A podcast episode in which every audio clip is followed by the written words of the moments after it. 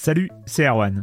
Je me permets ce petit message avant votre podcast pour vous parler du festival Silence on Joue qui aura lieu le 25 mai prochain à la Cité des Sciences et de l'Industrie à Paris.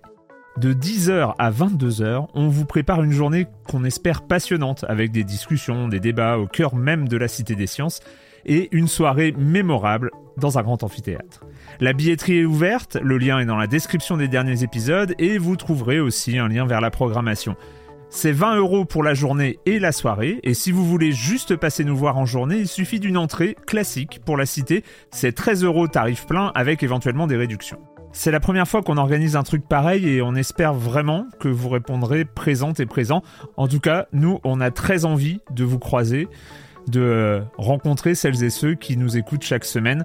Rendez-vous donc le 25 mai et je vous laisse avec votre épisode de Silence en joue ou de la bande-annonce ou de Gâchette gauche ou de Dans la boucle. Enfin bref, bonne écoute. I'm Sandra, and I'm just the professional your small business was looking for. But you didn't hire me because you didn't use LinkedIn jobs. LinkedIn has professionals you can't find anywhere else, including those who aren't actively looking for a new job but might be open to the perfect role, like me. In a given month, over 70% of LinkedIn users don't visit other leading job sites. So if you're not looking on LinkedIn, you'll miss out on great candidates like Sandra. Start hiring professionals like a professional. Post your free job on linkedin.com/people today. Silence on joue, Erwan Cario, bonjour.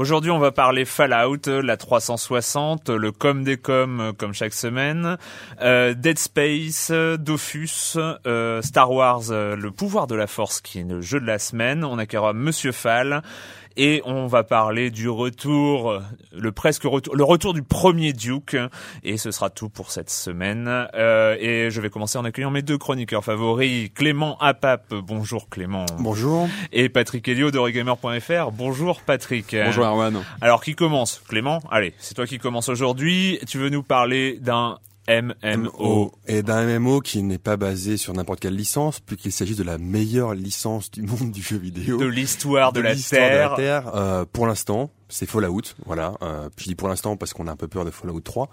Mais euh, effectivement, le MMO Fallout est confirmé. On sait même, euh, on sait même que Interplay a, a recruté Chris Taylor, qui n'est pas le Chris Taylor de Total Annihilation, mais qui est le Chris Taylor. Je, je veux dire, ce, ce n'est pas ton dieu vivant. Voilà, mais, mais, euh, c'est le Chris Taylor des, des premiers Fallout. Euh, tout ce qu'on sait, c'est que pour l'instant, euh, il s'appelle Project euh, V13. Enfin voilà, donc euh, V13 c'est VO13, donc euh, c'est l'abri 13, donc de Fallout. Donc c'est bien un MMO Fallout. mais c'est marrant parce qu'on On imagine, on imagine bien un MMO dans l'univers Ouais, Fallout. ouais, on imagine bien, ouais. C'est euh, Pour rappel, voilà, Fallout c'est un, c'est post-apocalyptique, euh, assez assez adulte et Ce voilà. sera un MMO RPG, on est bien d'accord. Ce sera un jeu de rôle euh, massivement multijoueur. Ouais, c'est- Ouais. je pense Théoriquement, pas, je pense ouais. pas qu'ils partent dans l'action multijoueur. Enfin, c'est. on, on sait jamais, on sait jamais. Bah, mais Vu l'orientation du Fallout 3, justement, On enfin, sait ça- jamais. Ça, peut être une question. euh, Mais c'est vrai que voilà, c'est comme Fallout 3, euh, c'est à la fois euh, teinté d'espoir et, et de crainte. Oh, c'est beau ce que tu dis. Patrick, la 360. Eh oui, oui. Donc le, le, le chiffre de la semaine, ce sont les, les 6 millions de euh, de consoles vendues en Europe De Xbox la 360, Xbox 360 de depuis Microsoft. euh, depuis son lancement. 6 Donc, millions. euh, voilà, c'est un cap euh, important dans la Ouais. vie d'une console. C'est non, voilà, non, un beau cap, c'est un beau cap. Il faut qui rappeler. est dû, je pense, excuse-moi, qui est notamment dû à la baisse de prix. Qui, Mais il y a pas. qui, euh, J'ai l'impression quand même que c'est des chiffres qui étaient peut-être avant la baisse de prix parce qu'elle est quand même très très récente. Je pense pas qu'il y a eu. euh, Oui, un- Alors d'après moi le, le communiqué que j'ai vu, ce serait euh, d'après les, les dirigeants de Microsoft dans la foulée de la baisse de prix. Mais on sait pas laquelle, parce qu'il y en a une il y a, six mois quand même. Ouais, Donc. Mais bon, il faut dire que c'est une bonne, une bonne nouvelle pour Microsoft, mais ils sont encore, euh, ils sont encore derrière leurs concurrents euh, sur le sur le vieux continent. hein. En Europe, Ouais. ils sont ils sont derrière la Wii et derrière la PS3. Mais en, en vente mondiale, ils sont encore devant la PS3. Alors ça dépend donc, des, des euh, pays. Enfin, ils sont ouais. très forts dans les pays anglo-saxons. On sait qu'aux Ouais, États-Unis, ouais. la bécane est vraiment euh, première des ventes. En Angleterre aussi, elle est très très forte. Donc c'est vraiment une machine qui est très forte dans les pays anglo-saxons. Et puis, C'est euh, plus difficile je- dans les pays je euh, vais, faire, je vais faire un petit peu de mauvaise foi, mais c'est vrai que la la, Quoi? Non. la Xbox c'est quand quand même la console. Enfin, c'est une catastrophe euh, au niveau euh, au niveau fiabilité. Euh, moi, j'en ai déjà racheté. Enfin, à l'époque où la garantie était pas rétroactive, j'en ai déjà racheté deux. Donc voilà. Heureusement que t'en as acheté trois, sinon on serait pas arrivé à un non, 6 mais, millions pile. voilà. non, mais je, Heureusement non, que tu, non, mais je, non, mais je pense que voilà, ça, ça, ça peut peut-être jouer dans une petite partie, mais euh, voilà.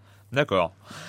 Euh, le com des coms de la semaine dernière, euh, vous avez été nombreux à réagir. Alors d'abord, je vais faire un gros mea culpa.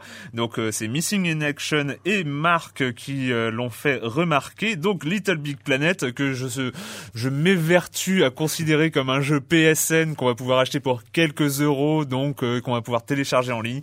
Eh bien Little Big Planet, ça fait depuis très longtemps, nous dit Missing in Action, qu'il est annoncé sur Blu-ray. Et donc euh, voilà, euh, voilà, bah voilà, Little Big Planet n'est plus un jeu PSN, c'est un jeu Blu-ray qui va être vendu euh, À- 70 euros À prix fort. ouais. à prix fort. Euh, faut dire que c'est, euh, on, on le sentait, c'était aussi un des gros titres euh, exclusifs PS3 De la fin Sony hein. euh, de, de la fin d'année. C'est le titre emblématique de Sony et je pense que. En même les- temps, moi j'aimais bien cette idée euh, de balancer un titre comme ça aussi séduisant, aussi marrant, avec un concept aussi intéressant sur le PSN. et puis pas cher, comme ça ils sont Et pas beaucoup d'argent. enfin, Peut-être qu'il ouais. apparaîtra après sur le PSN, on ne sait pas. Qui sait, mais C'est vrai que c'est impossible. Assez, assez bizarre de voir Wipeout HD dont on a parlé euh, un Ouais. peu la semaine dernière et euh, et Mais euh, Wipeout HD est un remake, là c'est un vrai nouveau concept. Ouais, mais c'était un c'est un concept aussi et vachement basé sur le, la contribution des internautes parce fait. que je pense que c'est un jeu qui euh, va pas être fait. super intéressant si personne ne, partic- Ouais, ne tout à participe.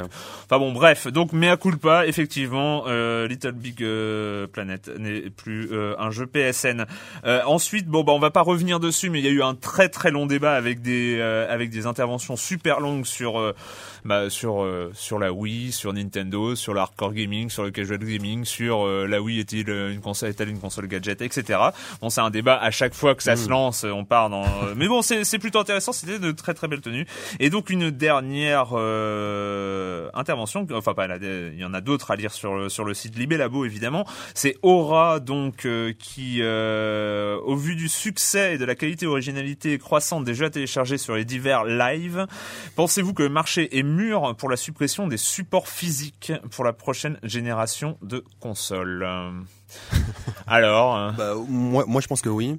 Enfin, je- Pour la prochaine fini. génération, fini. pas pour cette génération, Non, mais plus, pour plus, la plus de galettes, il y a plus de boîtes il qui y en a- encombrent mon armoire. Si, si, si, il y en aura encore parce que euh, quand j'en parlais il y a très longtemps avec euh, avec Thibaut de Robien qui, est le fondateur de Metaboly, donc un service de, de téléchargement. On, j'en parlais, j'ai parlé avec lui de ça il y, a, il y a quand même quelques années, il y a six ans. Il me disait qu'il y avait un vrai un vrai problème de la grande distribution, qui, qui, qui- il y a un vrai lobby euh, quand même de la grande distribution qui veut pas euh, que, que tout passe. euh, Sans blague. voilà. Donc Je veux dire euh, que leur marge de 40%, un par truc exemple, comme ça, par exemple. Donc je pense qu'il y en aura toujours, mais c'est vrai qu'on voit aujourd'hui qu'il y a des plateformes de téléchargement, que ce soit un sur les consoles avec le Xbox Live, le, le PSN ou la console virtuelle de la Wii, mais aussi sur PC avec euh, Metaboly ou Steam. euh, Voilà. Et Ah, c'est ouais. vrai que bien. C'est vrai que c'est Ouais. un sujet d'actualité. Je sais pas si vous avez on lu la- de plus en plus de jeux comme ça. Je Quoi. sais pas si vous avez vu l'interview de Peter Moore. L'interview de Peter au qu'il a Guardian, donné en fait, en 5 Guardian. jours, en 5 Ah ouais. jours, c'est une interview Et, euh, fleuve. hein, de- énorme. Ouais. Et justement, il y a, il y a- il y a un moment dans cette, dans cette interview où il parle justement de la disparition des, des disques physiques, où il dit carrément, il arrivera un moment où l'on ne vendra plus de disques physiques. Ce n'est pas si loin que ça, en fait. C'est déjà fait en Asie. Peut-être qu'on vous donnera le jeu de base et puis que vous devrez payer pour un contenu supplémentaire ou des micro-transactions.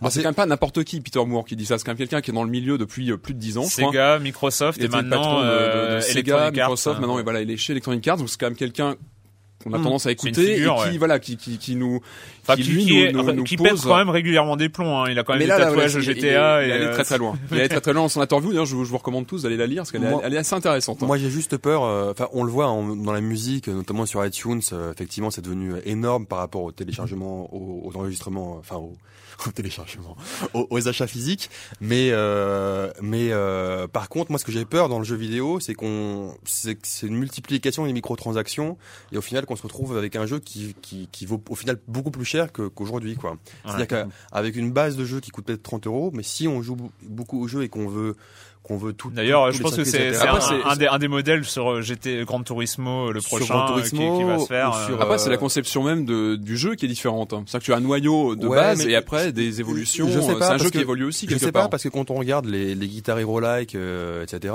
euh, moi j'ai peur qu'à la fin on ait que trois morceaux et que chaque morceau on doit acheter 5 euros. Ça a Alors, pas l'air, si tu regardes- le prochain Guitar Hero qui sort, il, est, il a quand même une tracklist qui est assez... euh, Enfin, genre, il n'y a pas de disparition du nombre de titres sur la version boîte hein, au profit des téléchargements pour Sauf, l'instant. sauf qu'ils veulent tripler le nombre de le nombre de Guitar Hero. euh, non, c'était Gro- non, Ouais, Guitar c'est ça, Hero, ouais, en, en magasin. Alors ouais. Aura, donc pour répondre à ta question, euh, le marché est mûr. Lui, il l'est peut-être. Nous, on n'est pas totalement mûr pour en discuter parce qu'on n'est pas vraiment d'accord.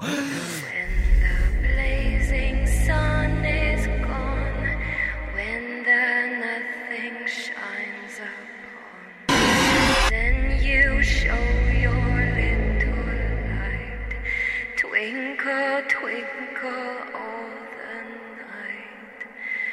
Then the traveler in the dark thanks you for your Ça fait peur, vous trouvez pas Non mais en fait avec les images ça fait encore plus peur. Ça s'appelle Dead Space, euh, donc euh, ça sort euh, dans un mois. Mhm. Alors, euh, bah oui, quand je prépare l'émission, je cherche des sons, je trouve des sons, et puis là, en Là, le fait, son est bien. En tout cas, le, son est bien. le son est bien, mais euh, quand j'ai quand j'ai dit à mes deux petits camarades, bon bah écoutez, on va commencer avec un son Dead Space, ils m'ont répondu, mais on on n'a rien à en dire. Donc voilà. en donc fait, on on- va- non, le truc, c'est qu'on a déjà pas mal parlé et on attend tous de voir ce que donne le jeu, ce qu'il arrive dans les. Nous, on va le recevoir dans les semaines qui viennent et on en attend beaucoup. Donc Voilà. on en fera un débriefing euh, lorsqu'on aura une version. Alors une news que j'ai trouvée très très intéressante, Clément, si tu peux nous en parler, c'est euh, ça se passe euh, chez nos, amis- nos amis d'Ankama, donc euh, Ouais. qui font Dofus. Voilà, alors euh, Dofus, on le connaît parce que c'est un MMO un peu particulier en, en flash euh, qui, a, qui a une vraie communauté, un, MMO assez MMO français, de- Français. du nord de la France. Français, monsieur. Monsieur. Et euh, non, ce qui est intéressant, c'est que c'est le premier MMO euh, à lancer un nouveau type de serveur qui est ouvert depuis le 23 septembre. Donc Mm. voilà, très voilà maintenant quoi. C'est ça s'appelle le Heroic Server. Alors c'est quoi? C'est juste un serveur sur lequel quand on meurt, on meurt. Et ça, C'est- et c'est- ça, je pense qu'il y a, je dirais pas, j'irais pas jusqu'à dire qu'il y a en que Ankama pour le faire, mais euh, c'est quoi? C'est-à-dire que c'est ton personnage meurt et c'est t'es éjecté du, euh, du jeu. En fait, tu perds tes. En fait, tes- quand on meurt soit face à un monstre ou soit face à un joueur humain, on meurt. Donc C'est-à-dire on, le- on va voilà. tout recommencer depuis le tout début et euh, le- la personne qui nous a tués peut nous prendre toutes nos toutes nos tout, tout Ah notre oui, équipement. ah oui, c'est c'est intéressant. c'est l'anarchie. Voilà, mais Mais c'est la vraie vie en fait. Mais ouais, c'est la vraie vie, en fait, ça donne plus de valeur à la partie, en Ah, fait. à terriblement. son, euh, Mais euh, moi, je connaissais ça dans, dans Diablo, euh, les, les serveurs euh, héroïques, c'est-à-dire que quand on mourait, euh, on, on, on ressuscitait pas comme dans Mm. tous les jeux. c'est une belle leçon de vie quand même. hein. Mais Ouais. euh, Est-ce alors- que vous aviez entendu parler à, à une époque, je crois que c'est avant la sortie de Metal Gear Solid 2, où il y a Hideo Kojima qui avait en projet de faire un jeu de ce type, c'est-à-dire dans un Metal Gear Solid où si on meurt, la partie s'arrête point. Il n'y a, pas de sauvegarde. euh, il y a une sauvegarde évidemment pour pas qu'on ait à tout le faire dans une seule fois. Et si on meurt, c'est fini. Quoi. Mais ceci dit, ceci dit, dans les jeux classiques, euh, je parle pas dans la MMO parce que dans la MMO là c'est une vraie nouveauté, mais dans les jeux classiques, c'est vieux, c'est vieux comme les jeux vidéo. Je veux dire, il y a très longtemps, euh, il y avait pas de sauvegarde, on avait juste trois vies. Mhm. euh, il fallait vraiment. euh, oui, mais bon, c'était des jeux. Si vraiment on, si on les faisait en Ah, une seule fois, euh, ils, prenaient une ouais, heure. C'était du hein. die Ah, and retry quand en même, fait. hein, hein. plus C'était plus, euh, ouais, c'était l'époque du die and retry où on apprenait par cœur les mécanismes du jeu, etc. Même même euh, même même euh, prends prends prends Donkey Kong, Donkey Kong. euh, En tout cas, ça va encourager. J'imagine que dur. dans, dans le jeu, ça va encourager à être prudent en fait. hein. On va être Oui, plus alors- en fait, le- il y a- sur la partie, il y a sur ce qu'on il fait, y a eu sur. quand euh, même quelques améliorations. Ils ont fait attention au système de déconnexion pour évidemment. Parce que, parce que le, là, le perso est crise cardiaque. et- peu voilà, il mort comme ça.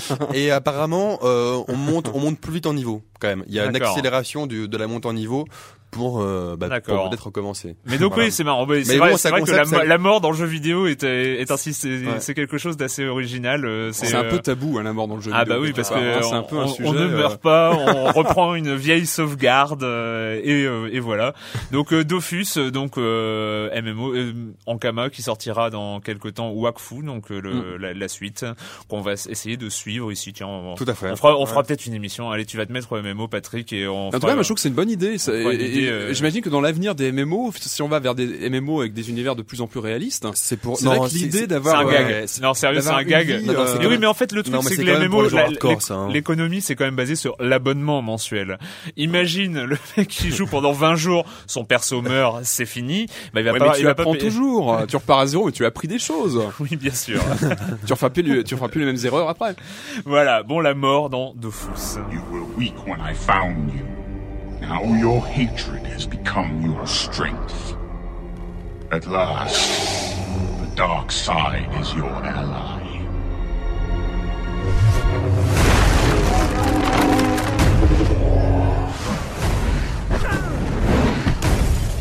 Avez-vous reconnu cette, euh, ce personnage bizarre qui parle, euh, gutturale, euh, cet asthmatique, euh, cet asthmatique étrange euh, qui a une voix très grave.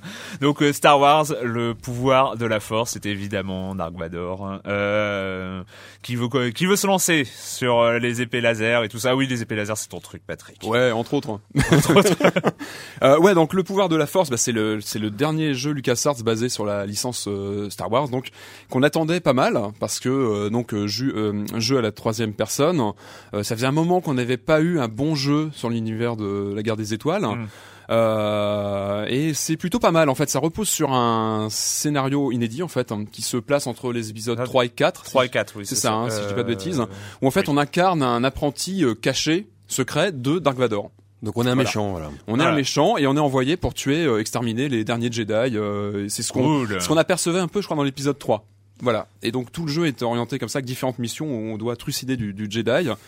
Et Pas mal, euh, C'est pas mal comme euh, au départ, c'est c'est motivant. C'est hein, vraiment, motivant. je pense, le point fort du jeu, c'est son scénario. C'est C'est- vraiment super bien foutu. Euh, bonne mise en scène, sont, ouais, les en personnages scène, sont ouais. intéressants et ça ferait un très bon, je pense, scénario pour un, un nouveau film. euh. Oh non. Ah, si, si, moi, je Non, mais, mais c'est- vraiment bien non, mais c'est vrai que c'est- c'est c'est intéressant de pouvoir. euh, là, on a un mauvais Jedi, donc on peut utiliser la force à foison. Voilà.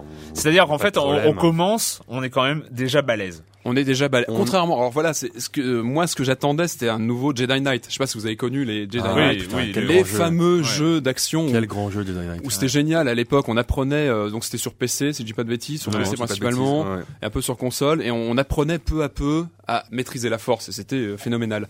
Là, c'est vrai que le, le cas est un peu particulier parce qu'on est d'office un, un combattant accompli. On maîtrise très bien le- la force, ce qui fait que le début du jeu est assez facile. Oui. C'est- On traverse franchement les premiers niveaux. euh, Mais il est globalement assez facile, c'est-à-dire que comme on est puissant, on se balade. on se balade. On a tendance à se Et en balader, ouais. fait, le jeu, plutôt que nous envoyer des ennemis intelligents à la tête, nous envoie des, des masses d'ennemis un peu stupides. C'est-à-dire que euh, la, Mais d'ailleurs, il y avait- la il y avait- difficulté, elle vient de la masse et pas de. Il n'y avait pas une, une nouveauté, c'était euh, parce que évidemment dans les jeux vidéo il y a le moteur physique, il y a le moteur graphique évidemment, et ils n'avaient pas parlé d'un moteur comportemental plus ou moins, c'est-à-dire que les ennemis avaient Là, des réflexes, euh, s'accrochaient au machin si on. Ouais, ouais, ouais. Enfin, c'est- Mais bon, c'est du débat marketing, ouais. ça. Heureusement, Non, il y a quand même une courbe de difficulté qui augmente. C'est-à-dire qu'il faut pas s'arrêter aux premiers niveaux qui sont vraiment très simples où vraiment on se balade en disant mais qu'est-ce que je fais là quoi, c'est trop facile. Ça, ça devient un petit peu plus difficile sur la fin. Ça, Alors, devient- c'est vrai ça que- augmente progressivement. Et surtout ne pas se fier au premier niveau qui n'est pas bon du tout. Je trouve c'est celui où on, on fait, on prend enfin les commandes de Dark Vador. Moi, j'attendais Ouais. ça depuis des, des, des années. Et c'est un, un niveau qui est vraiment pas euh, amusant. Enfin, qui est vraiment le, perso ouais, est raide. On le traverse euh, vraiment sans s'amuser. Et le jeu en fait prend vraiment, euh, on, on s'y prend. À- force d'y jouer, en fait, voilà. Les, plus on avance, et plus c'est intéressant. Moi, Faut je vais- pas se, se fier au premier niveau. Je vais tempérer un peu euh, l'enthousiasme de Patrick. Tempère, tempère. je vais t'en faire parce que euh, c'est pas un mauvais jeu, c'est pas un mauvais jeu, mais je le comparerais. euh, je sais qu'en plus je vais m'attirer les, les foudres de, de vous deux. Euh, pour moi, je vais, je vais le comparer à Assassin's Creed, c'est-à-dire que c'est c'est un jeu qui a un moteur graphique. ça a rien à non, voir. non, attends, attends. Arrête, La- la- laisse Clément C'est un finir. ouais, moteur- quand même. C'est un jeu dont, dont- Quand même. c'est un jeu dont la qualité de gameplay est moyen plus, mais qui est enrobé dans un dans un univers et un moteur graphique excellent. Ah, je suis pas, ouais, non, je suis pas C'est-à-dire que pour hein. moi, pour moi, c'est exactement ça. C'est que c'est un, j'ai pris du plaisir à y jouer. le Euh, gameplay est quand même super bien huilé. Je trouve que vraiment, ah, euh, att- attends. ça marche super bien. Ça marche super bien quand t'es dans des grands environnements. Dès que t'es dans des petits environnements, ça devient pète couille, à la force à manipuler. Non, mais c'est clair. Non, mais c'est-à-dire que c'est, c'est un jeu qui a un gameplay intéressant, mais qui est moyen plus. Ouais, c'est euh, c'est Avec, un peu de fun en fait. Voilà. des- on, on se Parce prend des parties, on est on en- est super fort, voilà. on est un Jedi. en termes, euh, en termes d'action, euh, en termes ouais. de jeu d'action 3D, il y a beaucoup mieux. D'accord. Il y, y a beaucoup mieux sur le marché. Mais là, c'est quand même enrobé dans un univers Star Wars qui est qu'on connaît tous et qui est plaisant, qui est, qui est- qui est extrêmement bien intégré. Donc c'est ça qui fait la force du jeu aussi. D'ailleurs, d'ailleurs, ça, ça a marché, non? C'est un, c'est un carton Bah, monumental. euh, ce D'après jeu. ce que j'ai vu, ouais, ça serait la meilleure vente de LucasArts de son histoire. On parle déjà de, je crois que l'éditeur annonçait un million et demi de, ouais, jeux beaucoup, vendus ouais. en cinq jours. Donc c'est c'est énorme. monstrueux. Non mais ça peut être mérité, mais c'est comme Assassin's Creed pour moi, c'est-à-dire que c'est un jeu qui est, qui est dont la force est aussi dans l'emballage. Euh, Bah, moi, je plutôt trouve que dans pas- la qualité de moi, au contraire, je trouve que graphiquement, il est pas génial. Je trouve pas que ce soit une tuerie non mais, graphique. non, mais dans la mise en scène, Mais je dans, pense moi c'est dans- plutôt le, dans- le gameplay qui est ouais. très accessible et très qu'on prend très vite en main. Après, c'est vrai que c'est moins fin qu'un Jedi Knight où t'avais vraiment un gameplay qui était plus, euh, plus subtil même au niveau de Bah, l'utilisation de, de, la toute façon, force, de toute façon, ce qu'on peut fin. dire, c'est que d'une part, les fans de Star Wars s'y retrouvent de toute Sans façon. problème. euh, Ouais, euh, et il y- en a beaucoup. euh, avec un scénar intéressant. Et, et que après, si on veut, euh, si on veut s'amuser avec une ou deux épées laser euh, dans les mains et qu'on veut, on veut rigoler euh, en utilisant la force et en balançant ses ennemis. C'est sympa, non, non, machin, Après, c'est- peut-être au niveau de la replay value, au fait. La de question, la est-ce que, replay value. Peut-on rejouer d'une manière intéressante au jeu? pas C'est évident. Pas, pas gagné. Star Wars The Force Unleashed sur euh, sur sur, Sur- sur beaucoup PS3, de choses, 360, PC, tout euh, ça, oui, oui, tout ça. euh, machin. Euh, eh bien, maintenant, on va recevoir euh, Monsieur Fall, Monsieur Fall de TrickTrack.net et sa chronique Jeux de société. Bonjour, Monsieur Fall. Bonjour mon cher Erwan. Repos Productions, l'éditeur franco-belge porteur de sombrero, extrêmement sympathique, est assez spécialisé dans ce qu'on appelle les party games, ces jeux faits pour mettre de l'ambiance chez vous avec vos amis autour d'une table. Voilà qu'ils ont décidé de rééditer le jeu de cette famille le plus dingue qui existe. Pete est un jeu d'Edgar Cayce, un jeu qui a plus de 100 ans. Ce brave Edgar devait trouver que les parties de cette famille qu'il faisait euh, avec ses enfants et sa femme devaient être un peu trop calmes, donc il a décidé de corser le tout en rajoutant une sonnette et des échanges à la volée. Je vois tout de suite dans votre regard, mon cher Erwan, un air interrogatif. Alors je vais vous expliquer la chose. Dans une boîte de Pete, vous allez trouver une petite sonnette. Vous savez, ces sonnettes comme pour euh, appeler le, gardien nuit dans, dans un hôtel. Vous posez cette sonnette au milieu de la table. Ensuite, vous avez des cartes à l'intérieur. Ces cartes sont euh, réparties en familles. Ces familles sont composées de neuf cartes. Vous mélangez toutes ces cartes et vous en distribuez neuf à chaque joueur. La partie peut commencer. On appuie sur la sonnette pour lancer le jeu et chaque joueur va sélectionner une, deux, trois ou quatre cartes et les proposer à l'échange aux autres joueurs. Et tout le monde fait ça en même temps. Et quand vous proposez quelque chose, vous énoncez le nombre de cartes que vous proposez à l'échange. Vous dites 1, 1, 1, ou vous dites 3, 3, 3, 3, 3. Donc tout le monde fait ça, tout le monde hurle 1, 2, 3. Et à un moment, un joueur va accepter votre échange et vous allez prendre le, le sien. Et vous pouvez recommencer un échange avec pour objectif avoir neuf cartes identiques, c'est-à-dire réussir à composer une famille. Et dès qu'un joueur a composé une famille complète, il se précipite sur la sonnette au milieu de la table et ding ding ding, il fait résonner et la manche s'achève. Et on recommence une manche jusqu'à ce que quelqu'un atteigne un certain nombre de points fixés à l'avance. Voilà. C'est Épite, un jeu euh, plein de délire et de bonne humeur, un jeu rapide, facile, on peut y jouer à partir de, à partir de 8 ans, pour 3 à 8 joueurs. Je vous rappelle le nom de l'auteur, Edgar Cayce, c'est chez Repro Productions, ça vient d'arriver en boutique là maintenant tout de suite. C'est un indispensable car un excellent classique. À la semaine prochaine mon cher Erwan. À la semaine prochaine, Monsieur Fall, Monsieur Fall de TrickTrack.net avec euh, donc Pete, un jeu séculaire. Euh, bah ouais, moi je trouvais ça intéressant.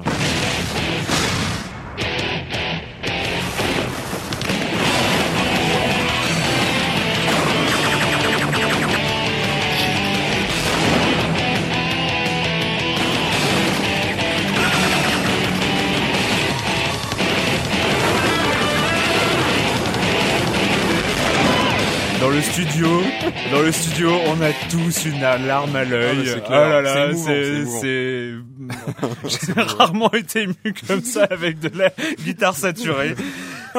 Duke Nukem 3D Xbox Live Arcade, c'est arrivé hier, mais alors vu que euh, bah hier parce que l'émission est diffusée jeudi, mais là on enregistre mercredi, c'est arrivé aujourd'hui et on n'a pas pu encore y jouer. Là on ne pense qu'à une chose, arrêter c'est clair. cette émission et retourner chez nous télécharger Duke Nukem 3D sur le Xbox Live Arcade Pour 800 points. pour 800 C'est- points. C'est juste un, un jeu mythique. Enfin, moi, Patrick, parle-nous, parle-nous de, du Duke. Moi, je risque d'être un peu long, vous me coupez si Ouais, c'est un ouais, peu. ouais, Non, on te coupe, c'est vraiment. Enfin, moi, c'est un des jeux dont j'ai les meilleurs souvenirs en multijoueur.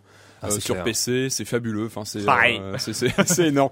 C'est vraiment un jeu très très sympa, euh, bah, qu'on a vraiment envie de de- d'essayer Bah, sur le il- Xbox il, Live. faut dire qu'il est, enfin, à l'époque, euh, Remettons les choses Clément. dans contexte. Ouais, à, Clément. à- à- à l'époque, c'était sorti, c'était donc un Doom-like, donc un FPS, mais où tous les FPS étaient euh, soit hyper gore, et enfin c'était Doom quoi. Mm. En gros, euh, et celui-là, SF, enfin, Voilà. avec des. et celui-là, ouais. apportait à la fois une action euh, vraiment euh, rapide, Ouais. puissante, Interaction avec le décor. Interaction Ça, avec le décor. fabuleux. Ouais. Et plein de, de plein d'idées énormément de- d'humour aussi, de, Ouais, de- c'était de second degré. Vous vous rappelez de la map, la première map dans le cinéma Ah bah oui, bien c'est la meilleure oui, en oui, Et multijoueur. tu pouvais même, enfin, il y avait même des, bugs dans le décor pour, pour rentrer dans. Énorme. Et vous vous rappelez le, le bruit du jetpack en non, multijoueur quand on Ah, entend un c'est joueur au-dessus de nous, on se dit ah il Mais est moi, où moi, c'est la première fois où j'ai appris à jouer avec la avec la souris. En fait, c'est le premier. euh, Ouais. C'était le plus premier rapide, plus FPS rapide. parce Oui, qu'au oui, oui, parce parce qu'au que- début tu ouais, jouais euh, ouais. qu'au clavier. Ouais, Le- moi, le- je- ouais non c'est fabuleux. putain, je- ça y est, je me rappelle. Le bruit de la roquette, le bruit de la roquette qui explose. Non mais moi c'est c'est c'est fantastique parce que quand, même, quand on y repense, c'était un jeu en LAN, c'était un jeu donc un jeu de réseau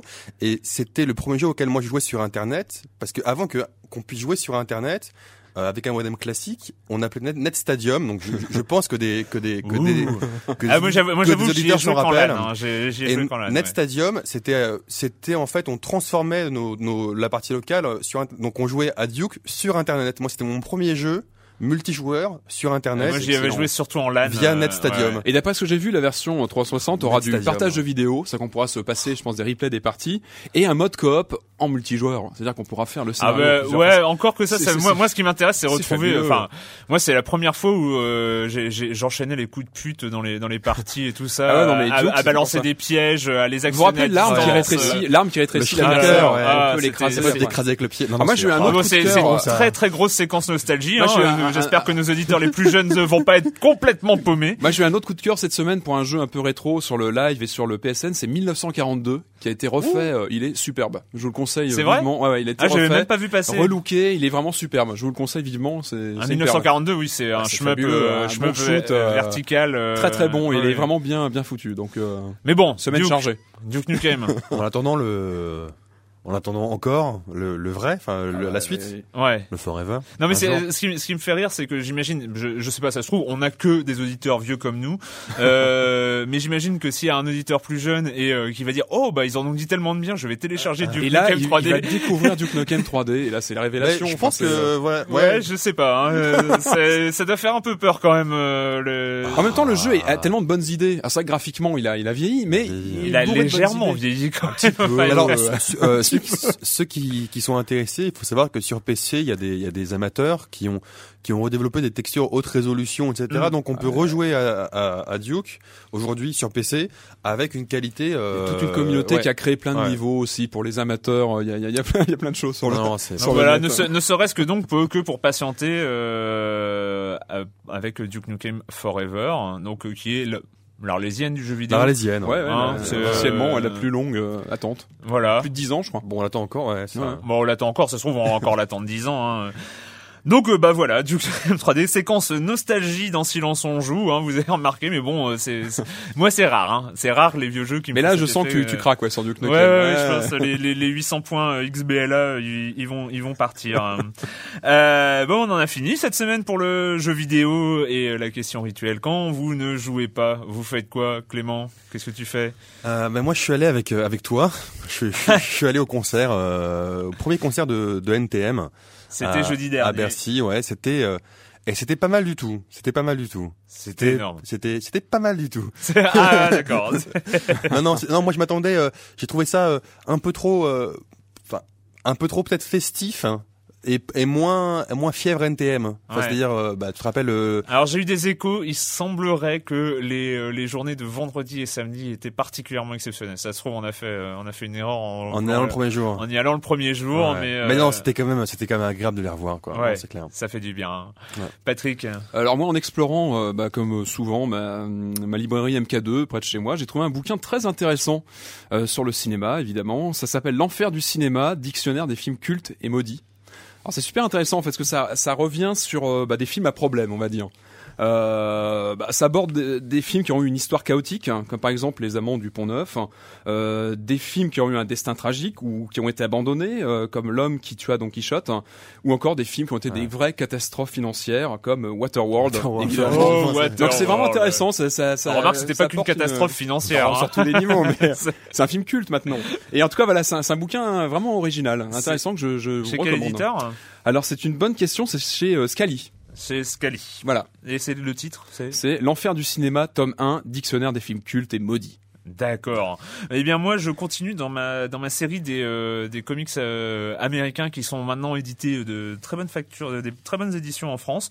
J'étais content parce que dans les commentaires de la semaine dernière, j'ai fait découvrir Walking Dead dont j'avais parlé la- la- l'année dernière, euh, la saison précédente euh, ici. Et donc là par euh, le même dessinateur euh, que le premier tome de Walking Dead, euh, il y a euh, Fear Agent. Fear Agent, c'est euh, c'est de la SF 13 années 70 avec des vaisseaux spatiaux euh, qui ont des formes de fusées à trois réacteurs, avec des voyages dans le temps, avec des monstres qui veulent euh, capturer et prendre le contrôle de l'univers. C'est assez formidable. Euh, alors je Pitch vais peut-être peut-être faire. C'est il y a deux tomes donc sortis en, en France. Le troisième ne devrait pas tarder. Fear Agent et ça doit être chez Panini ou un truc comme ça. Euh, voilà. Donc là, franchement, je le conseille. C'est deux tomes absolument excellents. Et bien voilà, c'est fini pour cette semaine. On se retrouve très bientôt pour parler jeux vidéo sur Libé Labo. Libé, Labo. Impeccable. Oh la séquence du Nukem 3D, elle est énorme. Armes. C'était bien d'avoir notre débat en plus. Je crois que Oui, non, c'était La voix un peu